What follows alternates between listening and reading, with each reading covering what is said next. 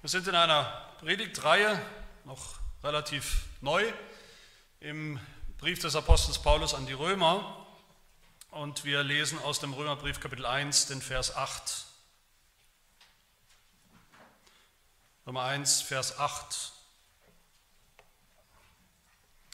Wir haben uns die Einleitung angeschaut und kommen jetzt zum eigentlichen Hauptteil dessen, was Paulus den Römern und uns zu sagen hat. Hört das Wort Gottes. Zuerst danke ich meinem Gott durch Jesus Christus um euer aller Willen, weil euer Glaube in der ganzen Welt verkündigt wird.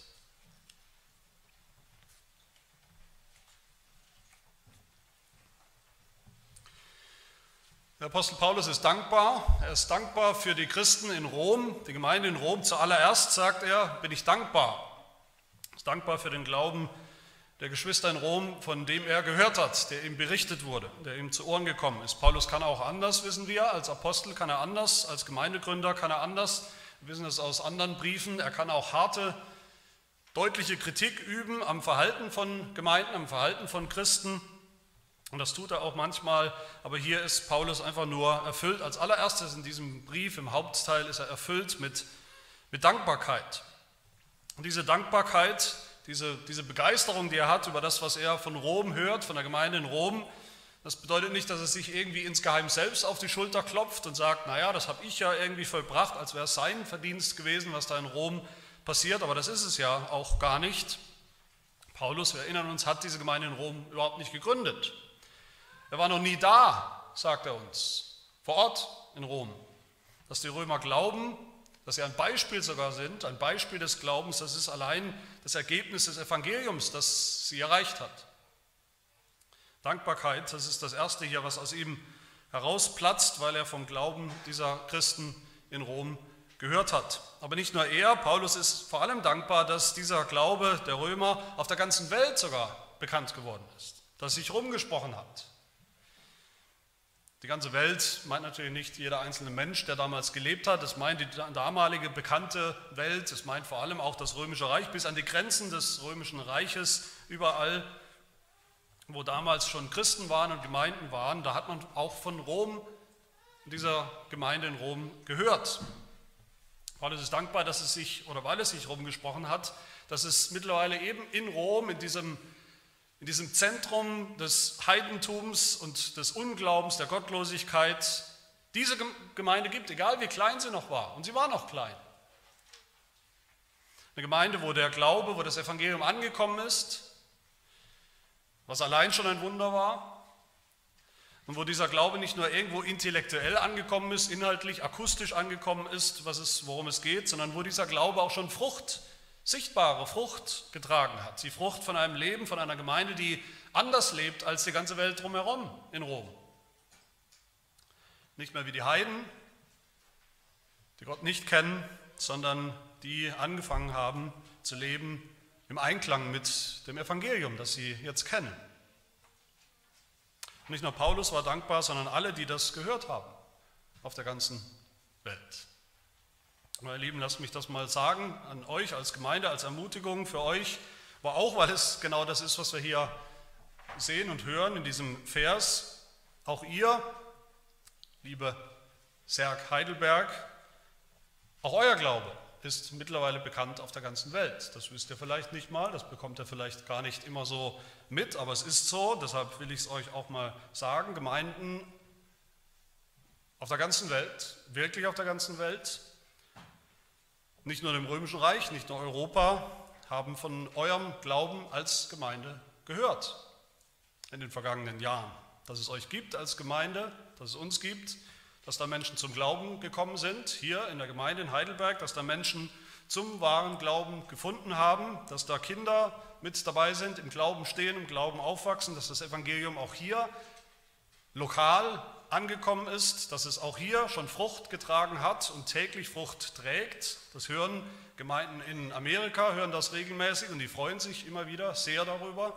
Das hören reformierte Kirchen in den Niederlanden und die denken und sagen mir oft, dass es eigentlich ein Wunder ist, dass das hier in Heidelberg nochmal so möglich ist und entstanden ist. dass Gott das getan hat. Das haben Gemeinden in Südafrika gehört und freuen sich darüber von Herzen. Und Viktor und Alien können das sicher bestätigen. Das haben Gemeinden schon gehört in Peru, in Brasilien, in Norwegen, in Schweden, in England bis nach Südkorea. Ich war ja letzte Woche bei einem Treffen von reformierten Pastoren in Europa, vor allem auch Osteuropa oder Mitteleuropa. Wir als Deutschen waren da sozusagen aus dem Westen. Das sind Pastoren, die ganz ähnliche Arbeit machen in ihren Ländern wie wir, also Aufbauarbeit, Gemeindegründungsarbeit auch, wo das Evangelium sozusagen wiederentdeckt wird oder wurde, wo Gemeinden entstehen, wo es lange keine reformierten Gemeinden mehr gab oder vielleicht noch nie gab. Und da waren Kirchen repräsentiert aus der Türkei, aus Ungarn, aus Italien und auch aus Moldawien. Ich weiß, es gibt selbst Kirchen in der Ukraine, und sogar in St. Petersburg in Russland, die von der Serg Heidelberg gehört haben und wissen von euch, von eurem Glauben, dass ihr den Glauben bekennt und danach lebt, angefangen habt zu leben. Und bei all denen, die das gehört haben, da weiß ich, dass da genau das passiert, was Paulus hier beschreibt. Dass wenn eine Gemeinde wie unsere Gemeinde nichts anderes tut, nichts anderes zu tun versucht, als fest im Glauben zu stehen, im Evangelium zu stehen und dann kleine Schritte und große Schritte, hoffentlich größere Schritte tut, auch dementsprechend zu leben. Besonders vielleicht in Gebieten, in denen es nicht so viele Gemeinden gibt, wo das Evangelium eben nicht auf so viel Zuspruch stößt, wie hier gerade in Deutschland oder in Westeuropa, wo immer das passiert, da spricht sich das rum. Und was passiert dann? Was passiert ist dann, dass selbst alte, etablierte Kirchen und Gemeinden auf der ganzen Welt darüber begeistert sind, dankbar sind, sich freuen darüber und, und dann selbst ermutigt werden im Glauben, in ihrem Glauben, selbst ermutigt und herausgefordert werden, selber konsequent diesen Glauben zu bekennen und danach zu leben. Vielleicht mehr als vorher. Das ist nicht nur eine persönliche Notiz, eine persönliche Sache von Paulus hier, dass er sich freut. Das ist ein wichtiges biblisches Prinzip, was wir hier finden. Dass Gott das Zeugnis über eine Gemeinde wie unsere gebraucht, um viele, viele andere Gemeinden weltweit zu stärken im Glauben. Und wir alle, jeder braucht diese Stärkung, diese Ermutigung.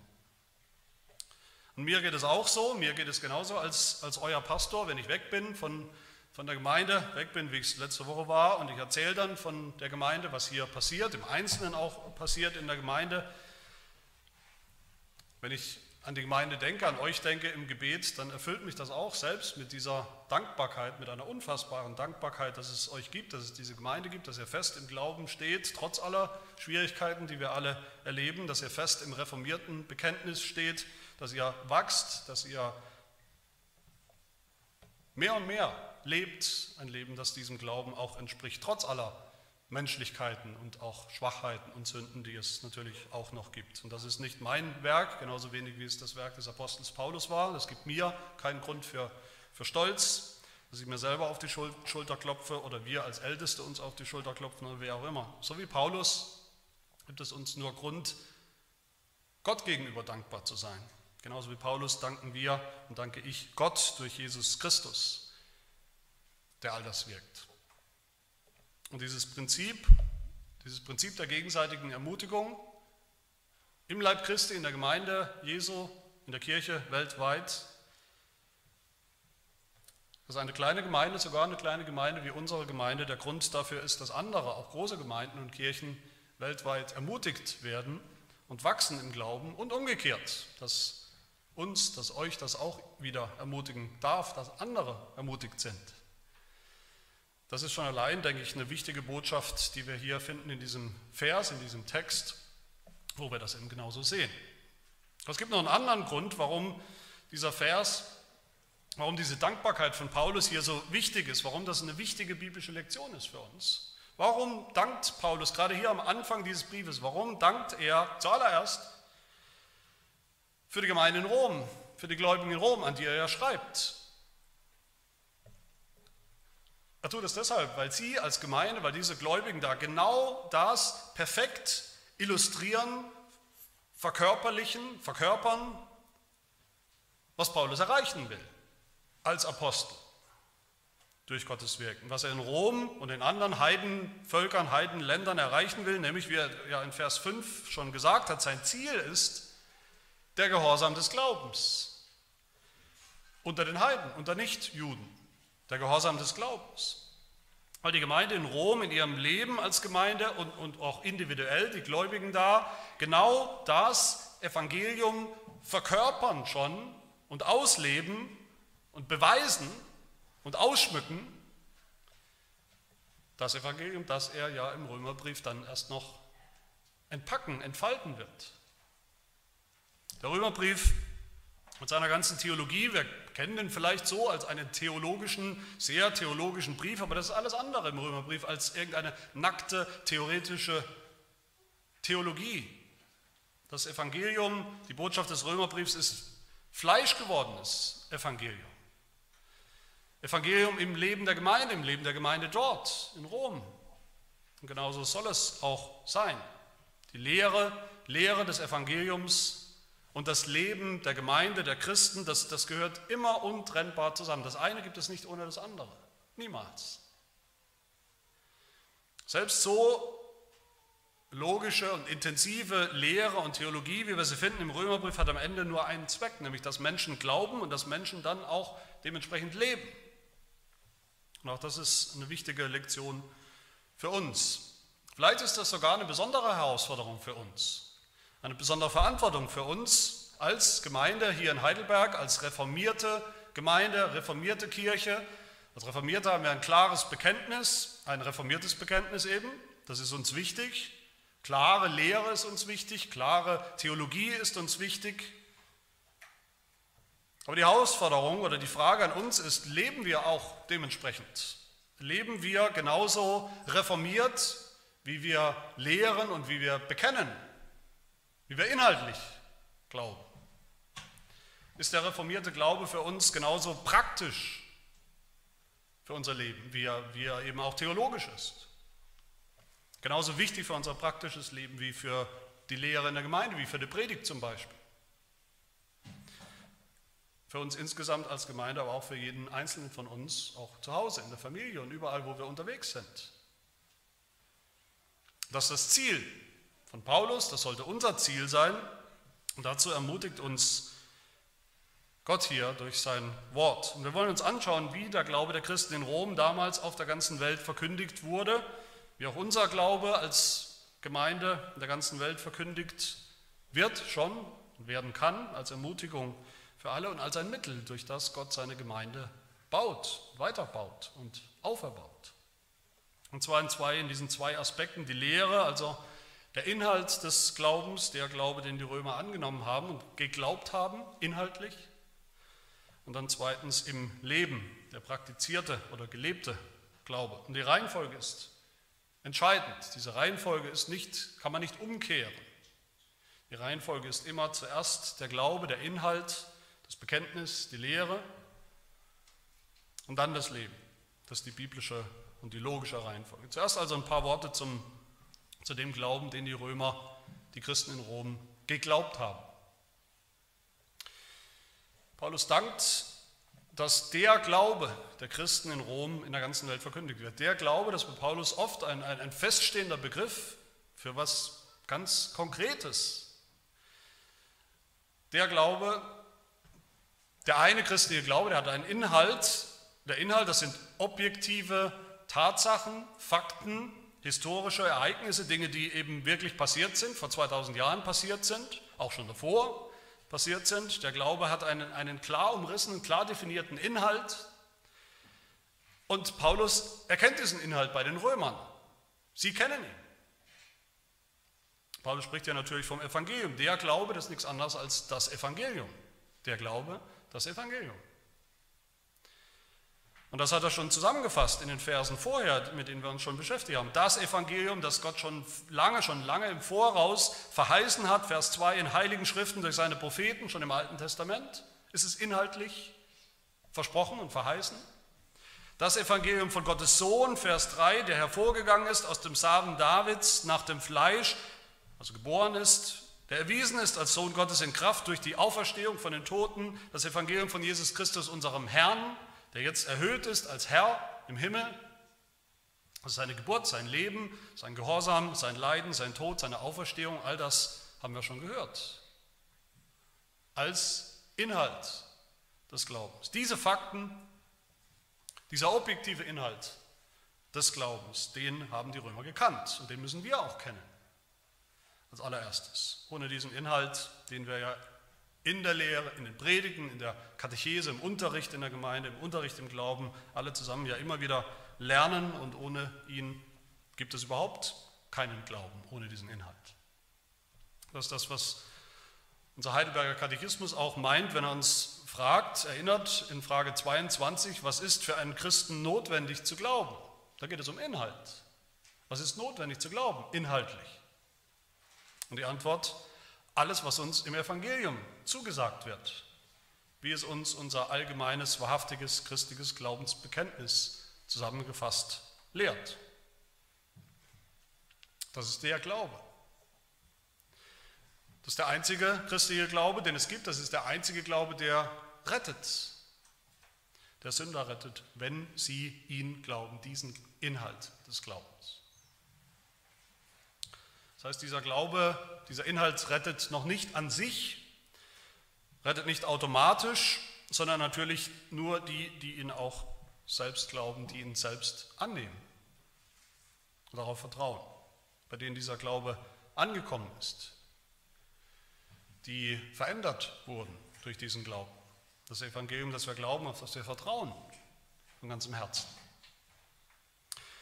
Der Heidelberger bringt diese zwei Seiten oder Aspekte von Glauben, die zusammengehören, bringt er sehr schön zusammen. Der Glaube als Inhalt, den wir glauben, den wir glauben müssen, um überhaupt Christ zu sein. Und der Glaube, mit dem wir selbst glauben, also von Herzen glauben, das Vertrauen. In Frage 21, was ist wahrer Glaube? Die Antwort, wahrer Glaube ist nicht allein eine zuverlässige Erkenntnis, durch die ich alles für wahr halte, was uns Gott in seinem Wort offenbart hat, das ist der Inhalt, sondern eben auch ein herzliches Vertrauen, welches der Heilige Geist durch das Evangelium in mir wirkt.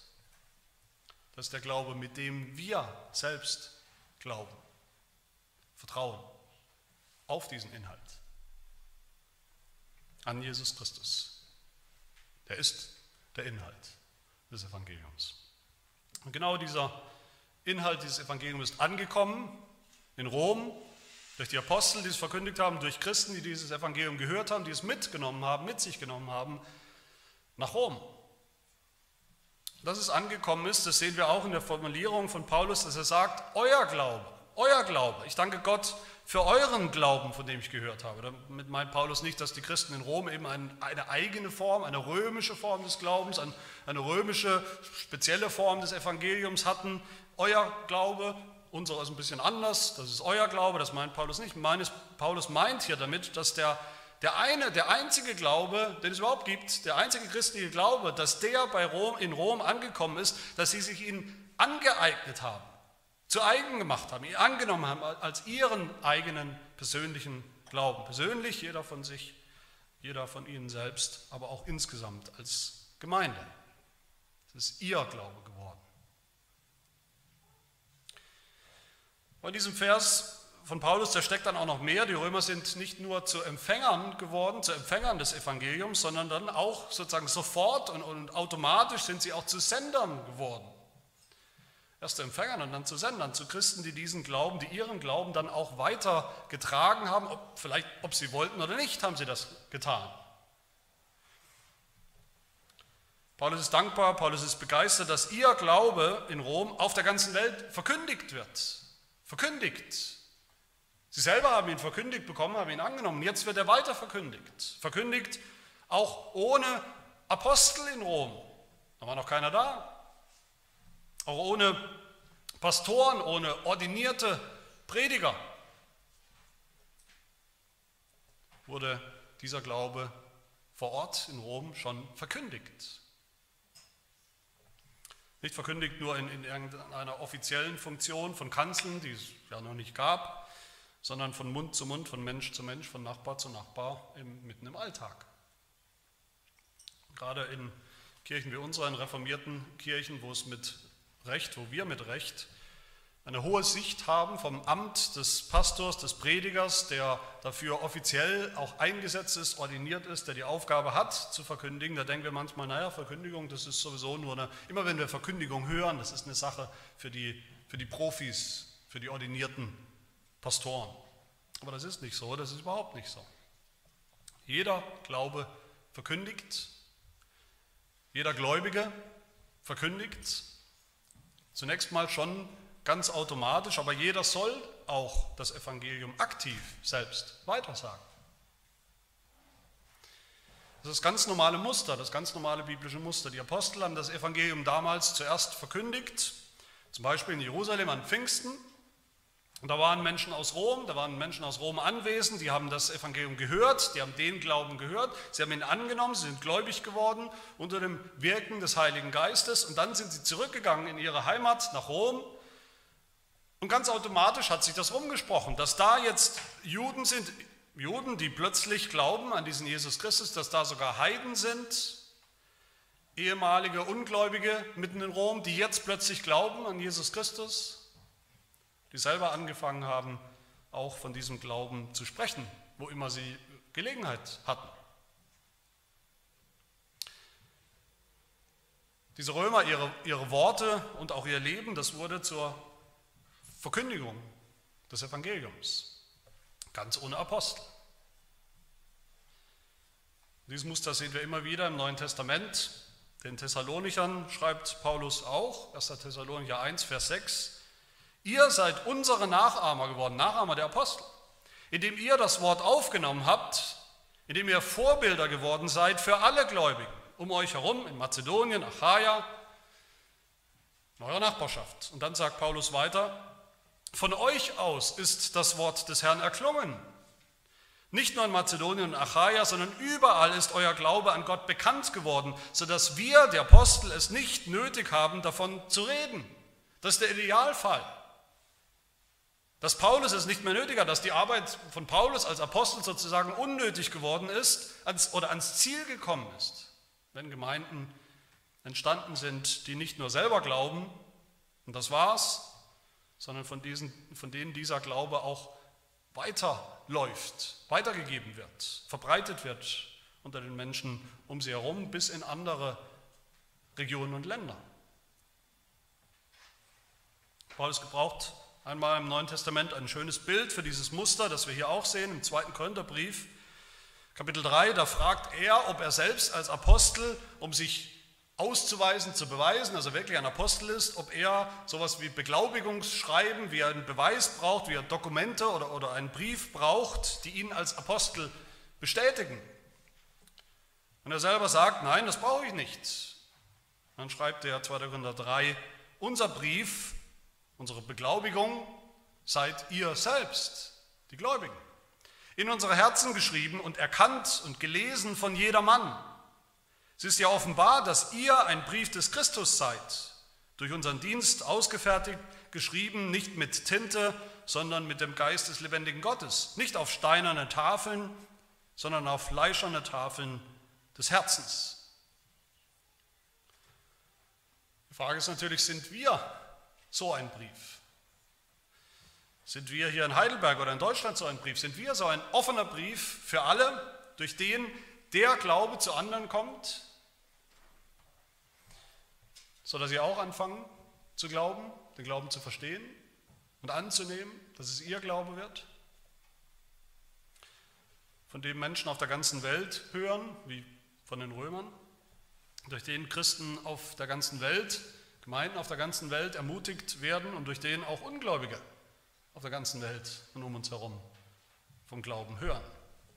Auf der ganzen Welt, das sollte unser Ziel sein, missionarisch zu sein, das Evangelium zu dass es von uns aus weiterläuft zu allen möglichen Völkern und Kulturen dieser Welt, die es noch nicht kennen, die es noch nicht gehört haben. Aber ich denke, jeder von uns weiß längst, die ganze Welt zu erreichen, oder international zu sein, auch in unserer Botschaft, in unserer missionarischen Aktivität. Das kann man heute mittlerweile längst auch in der Nachbarschaft, das kann man in der eigenen Heimatstadt, das kann man um, der, e, um, die, um die Ecke, das kann man in der Schule, das kann man bei der Arbeit, überall, wo uns Menschen begegnen, die das Evangelium noch nicht kennen und oft Menschen aus anderen Ländern und Kulturen und Religion, Religionshintergründen, die das Evangelium noch nicht kennen.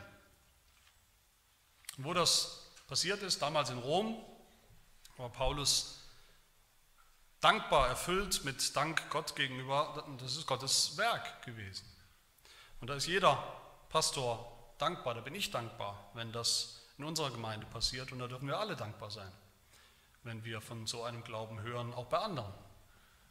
Bei anderen, bei unseren Geschwistern, bei anderen Gemeinden, denen ihr Ruf zu glauben und so zu verkündigen vorauseilt. Das ist der erste Aspekt, der geglaubte Glaube, also der Inhalt verbal, das Evangelium in, in Worten, das angekommen ist in Rom, das auch angekommen ist bei uns in Heidelberg, der geglaubte Glaube. Aber es gibt noch einen zweiten Aspekt, einen genauso wichtigen Aspekt, nämlich der gelebte Glaube. Das ist mein zweiter Punkt. Der gelebte Glaube. Martin Luther, der Reformator, der hat dieses biblische Muster absolut begriffen und auch selbst erlebt, wie das Evangelium, das wiederentdeckt wurde, auch durch ihn in der Reformation, wie dieses Evangelium, dieses neu entdeckte Evangelium weitergelaufen ist, von einer Gemeinde zur nächsten, über die Landesgrenzen hinweg, sich wieder ausgebreitet hat. Vielleicht habt ihr schon mal den Spruch gehört, ein Spruch von Luther, was er gesagt hat, während ich hier sitze und mein Wittenbergisch Bier trinke, läuft das Evangelium.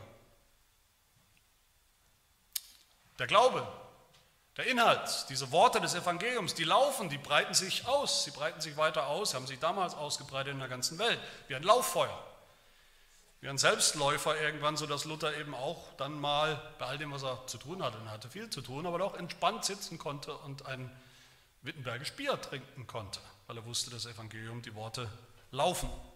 Aber genau diese Haltung, genau diese Haltung haben Katholiken damals Luther und den anderen Reformatoren auch immer wieder vorgeworfen und auch uns, vielleicht kennt ihr das, auch uns wirft man das immer mal wieder vor, dass wir so eine große Betonung auf das Wort haben, auf das Wort, auf die Lehre des Evangeliums, auf das gesprochene Wort, auf das gepredigte Wort auf Lehre, auf das Evangelium als, als Inhalt, als Worte. Viel wichtiger als schöne Worte zu machen, viel wichtiger als ständig sich mit korrekter Lehre zu beschäftigen, ist es doch, sagen heute viele, auch viele Christen, viel wichtiger ist es doch, das Evangelium zu leben, das Evangelium vorzuleben, auszuleben. Das ist doch das, was andere Menschen überzeugen wird. Nicht unsere Worte, reden kann man viel, das Leben, wie wir leben, das ist das, was überzeugt. Viel mehr als unsere Worte. Ein bekannter Spruch, der auf den römisch-katholischen Franz von Assisi zurückkehrt, denn man heute, diesen Spruch hört man heute auch immer mehr und immer wieder unter evangelischen, evangelikalen Christen. Es ist der Spruch, verkünde das Evangelium und, sollte es nötig sein, auch mit Worten. Verkündige das Evangelium, nur wenn es nötig ist, auch mit Worten.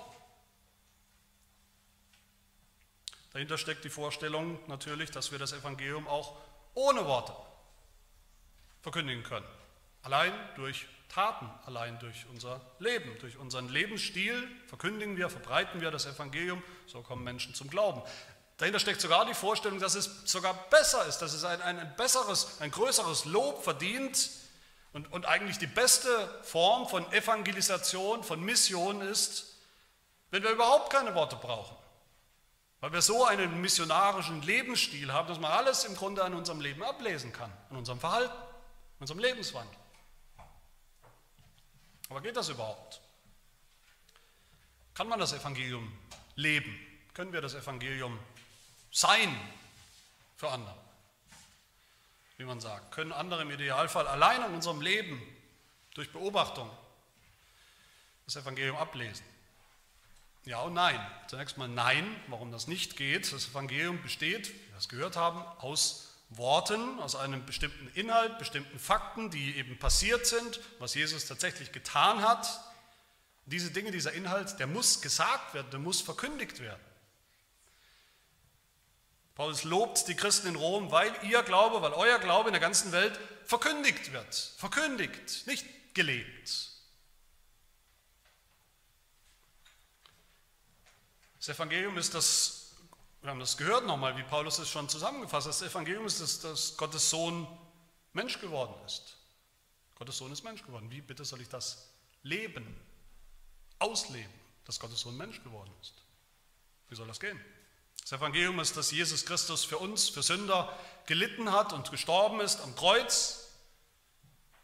Wie soll ich das leben? Dass man diese Botschaft hört. Das Evangelium ist auch, dass Jesus auferstanden ist, dass wir deshalb auch ewiges Leben haben, haben können.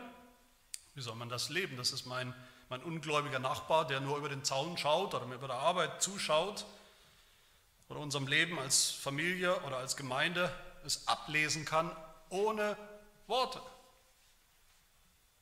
Das geht nicht, das ist völlig unmöglich. Ich kann das Evangelium nur leben, nur ausleben, wenn ich meine, dass das Evangelium überhaupt keinen Inhalt mehr hat. Dann kann ich es leben. Wenn ich meine, dass das Evangelium überhaupt nur aus Dingen besteht, die ich eben tue.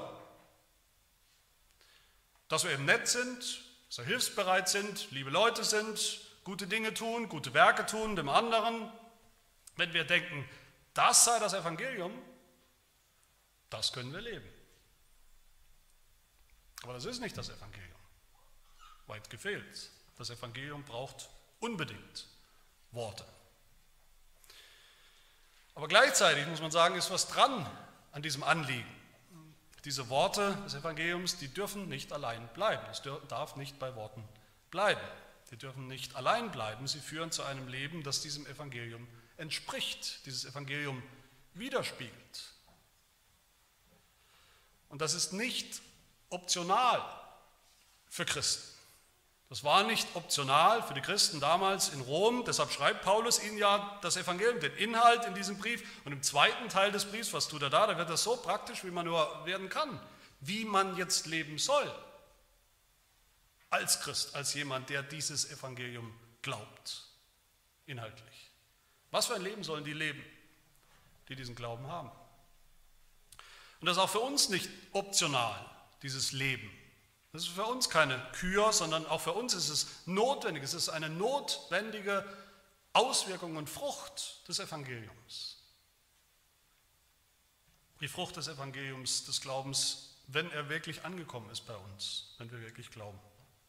Dann ist die Folge immer, dann ist die Frucht immer ein anderes Leben, ein verändertes Leben. Ein dankbares, fröhliches Leben, ein gehorsames Leben. Ein Leben, das die Botschaft des Evangeliums, die Worte des Evangeliums ausschmückt durch unser Leben, durch unsere Taten. Mit einem Lebenswandel, der dazu passt, sodass am Ende Lehre und Leben deckungsgleich sind, zueinander passen. Dass wir sagen, das Evangelium kann man nicht leben, kann man nicht ausleben, es ist immer eine Botschaft, die gesagt werden muss. Das bedeutet gerade nicht, dass wir dann als Christen, als Gläubige auch einfach leben können, wie wir wollen. Leben können wie die Heiden, die wir mal waren. Leben können wie die Ungläubigen, die wir mal waren oder die um uns herum leben. Wenn es so sehr um die Worte geht. Das bedeutet es gerade nicht. Niemals. Also in unsere Bekenntnisse ganz eindeutig und klar, das niederländische Bekenntnis, das sagt in Artikel 24, ich zitiere, es ist unmöglich, dass wahrer Glaube, geglaubter Glaube, inhaltlich, im Menschen untätig ist. Wir reden hier ja nicht von totem Glauben, sagt das Bekenntnis, sondern nur von dem, von dem es in der Schrift heißt, dass er durch Liebe wirkt und der den Menschen antreibt, sich in den Werken zu üben, die Gott selbst in seinem Wort vorschreibt. Das ist ein tätiger Glaube. Ein Glaube, der alles Mögliche tut und wirkt im Leben. Genauso im Heidelberger Katechismus Frage 64 macht aber diese Lehre vom Glauben, dieser Inhalt, die Menschen nicht leichtfertig und gewissenlos, Und die Antwort, nein, denn es ist unmöglich, dasselbe Wort wie im niederländischen Bekenntnis, es ist unmöglich, dass Menschen, die Christus durch wahren Glauben eingepflanzt sind, weil sie glauben, nicht Frucht bringen, nicht Frucht der Dankbarkeit bringen. Es ist unmöglich. Das ist die Bibel ganz eindeutig. Jesus sagt in der Bergpredigt zu seinen Jüngern, ihr, meine Jünger, ihr habt das Licht gesehen, ihr habt das Licht erkannt, das Licht des Evangeliums, bei euch ist es angekommen. Deshalb soll euer Licht leuchten vor den Leuten, damit sie eure guten Werke sehen und euren Vater im Himmel preisen. Das gehört zusammen. Die guten Werke, die wir tun, die wir anderen tun, die sind nicht das Evangelium. Nie und nimmer. Aber sie sind eine Frucht. Sie sind ganz logisch für die, die das Evangelium kennen und glauben. Paulus ermahnt uns, die Gläubigen in Epheser 4, so ermahne ich euch nun, ich, der Gebundene im Herrn, dass ihr der Berufung, dem Glauben, würdig wandelt zu der ihr berufen worden seid. Und dann sagt er, ihr Christen, wandelt in der Liebe. Wie auch Christus uns geliebt und sich selbst für uns gegeben hat als Opfer zu einem lieblichen Geruch für Gott. Das ist das Evangelium, dass Jesus uns geliebt hat, dass er sich gegeben hat als Opfer. Das können wir nicht leben. Das können wir nur sagen. Das müssen wir sagen. Das müssen wir verkündigen.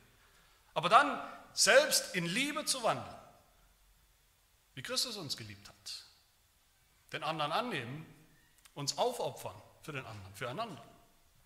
Das können wir leben. Das können wir tun, das sollen wir tun. Das ist ganz logisch, dass wir das tun, als Gläubige. Im Philipperbrief ermahnt Paulus Christen wie uns, führt euer Leben würdig des Evangeliums. Ihr kennt das Evangelium, ihr glaubt das Evangelium. Jetzt führt euer Leben auch würdig des Evangeliums von Christus, damit ich, ob ich komme und euch sehe oder abwesend bin und von euch höre, wie von den Römern, dass ihr feststeht in einem Geist und einmütig miteinander kämpft für den Glauben des Evangeliums, für den Inhalt. Nochmal, unser Leben, unser Gehorsam, unsere Werke sind nicht das Evangelium, nicht in tausend Jahren. Selbst nicht, wenn sie vollkommen wären. Jemals. Aber würdig des Evangeliums zu leben, das ist eine ganz normale und notwendige Frucht für jeden, der glaubt, das Evangelium. Wir können nicht kämpfen für den Inhalt, den Glauben des Evangeliums, für seine Wahrheit, für seine Ausbreitung, ohne auch ein Leben zu leben, das dem würdig ist, das dem entspricht. Wenn auch unvollkommen. Jakobus geht sogar so weit in seinem Brief, den er schreibt, sagt er, einer sagt, ich habe Glauben und du hast eben Werke. Das werden zwei Lebensentwürfe. Der eine hat Glauben, der andere hat Werke. Und dann kommt Jakobus zum, zum Test, zum Testfall, zum Test des wahren Glaubens. Und er sagt, beweise mir doch deinen Glauben aus deinen Werken und ich werde dir aus meinen Werken meinen Glauben beweisen. Die Werke, unser Leben, unser Lebenswandel als Christ, unser Anfang des Gehorsams, unsere Werke gegenüber den Ungläubigen, gegenüber unseren Nächsten, zu Hause, in der Schule, bei der Arbeit, diese Werke, die retten nicht. Die retten uns nicht, die retten niemand anderen. Die sind nicht das Evangelium. Aber sie sind die Folge des Evangeliums. Sie sind der Beweis, dass das Evangelium wirklich angekommen ist. Sie sind der Test des wahren Glaubens. Wo sie fehlen, ist der Glaube nur eins, nämlich Tod, eine Totgeburt. Diese Kombination, dieses Gesamtpaket, das Paulus hier uns vorstellt und entpackt, der Glaube, das uns, der uns rettet, das Evangelium, das uns rettet und die Frucht, die daraus kommt, ein gehorsames, immer gehorsameres Leben, das ist genau das Ziel, von dem Paulus hier spricht. Das ist dieser Glaubensgehorsam unter den Heiden, den er aufrichten will. Das ist sein Ziel.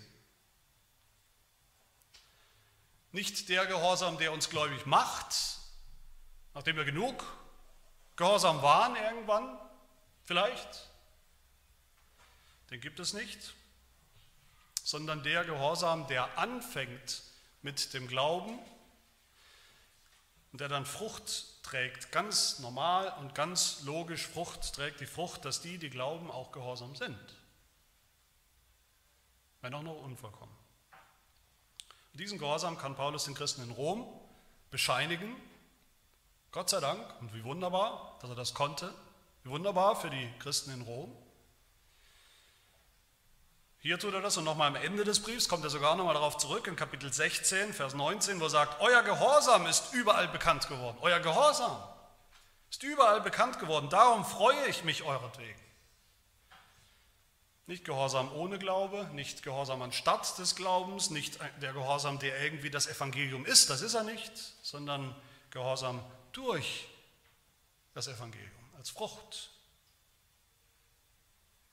Liebe Gemeinde, das ist so zentral und wichtig für das Evangelium, was wir hier hören. Dieses, dieses Anliegen, dass wir das nicht verwechseln, dass wir das Evangelium nicht verwechseln mit unserem Tun, nicht verwechseln mit unserem Lebenswandel, mit unseren Werken. Wenn wir vom Evangelium reden, dann lasst uns nicht von der Frucht, von der Folge des Evangeliums reden, als wäre das dasselbe. Lass uns nicht wenn wir Gelegenheit haben, das Evangelium zu sagen, wenn uns schon mal jemand fragt, was ist eigentlich das Evangelium, dann lasst uns nicht davon reden, von der Frucht, was bei uns alles passiert ist, was sich bei uns im Leben alles verändert hat, was ich jetzt tue, was ich früher nicht getan habe oder was ich früher getan habe und jetzt nicht mehr tue. Das sind alles Früchte, die da sein sollen. Wenn sie da sind, Gott sei Dank. Aber das ist nicht das Evangelium. Lasst uns reden vom Evangelium mit Worten. Lasst uns reden von dem, was Jesus Christus getan hat für Sünder am Kreuz, damit sich dieses Evangelium ausbreitet, damit es weiterläuft, damit Leute gläubig werden durch diese Botschaft. Aber lasst uns dann auch eben das andere tun. Lasst uns dann auch dieses Evangelium, wenn wir es gesagt haben, wenn wir es selbst auch glauben, lasst, es, lasst uns dieses Evangelium dann auch ausschmücken. Ausschmücken durch ein Leben, das, das ganz von dieser Gnade lebt, geprägt ist, das voller Frucht ist, voller Dankbarkeit, voller Heiligkeit, Heiligung dass wir nach Gottes Geboten fragen, dass wir nach Gottes Geboten suchen und trachten, dass wir unserem Nächsten Gutes tun, wo immer wir können, auch den Ungläubigen. Ein Leben, das dem Evangelium, das dem wahren Glauben, dem reformierten Glauben, dem biblischen Glauben würdig ist und durch und durch entspricht damit auch unser Glaube, wenn Gott es so wirkt und schenkt, bekannt wird, verkündigt wird, auf der ganzen Welt, so noch viele zu diesem Glauben finden, damit so auch die ganze Kirche weltweit ermutigt wird durch unseren Glauben, durch unser Vorbild im Glauben, durch unser Vorbild auch im Leben, im Wandel, im Gehorsam zu Gottes Ehre. Amen. Lass uns beten. Herr unser Gott, wir danken dir dafür, dass das Evangelium bei uns angekommen ist, hier in Heidelberg, dass du uns eine Gemeinde geschenkt hast, eine Gemeinde hast entstehen lassen, dass du uns eingefügt hast in diese Gemeinde. Wir danken dir, dass du uns gerettet hast durch das Evangelium, das in deiner Gnade eben auch bei uns angekommen ist, bei uns auf fruchtbaren Boden gefallen ist und dass wir diesem Evangelium nichts, aber auch gar nichts hinzufügen müssen oder können durch unser Tun, durch unsere Anstrengung, durch unsere Werke. Aber wir danken dir auch, dass dieses Evangelium eben auch Frucht trägt, Frucht bringt und schon getragen hat bei uns, unter uns. Ich schenke, dass es das auch weiter tut, nimmer mehr tut. Die Frucht einer Gemeinde, die nach deinem Wort lebt, fragt und lebt deinem Wort glaubt, die ihre Nächsten liebt, ihnen Gutes tut, eine Gemeinde, die voller guter Werke ist, untereinander und nach außen hin, eine Gemeinde, die das wunderbare Evangelium aus Gnade ausschmückt durch ihr Leben durch ihren Wandel. Um deines Namens willen. Das bitten wir in Jesu Namen. Amen.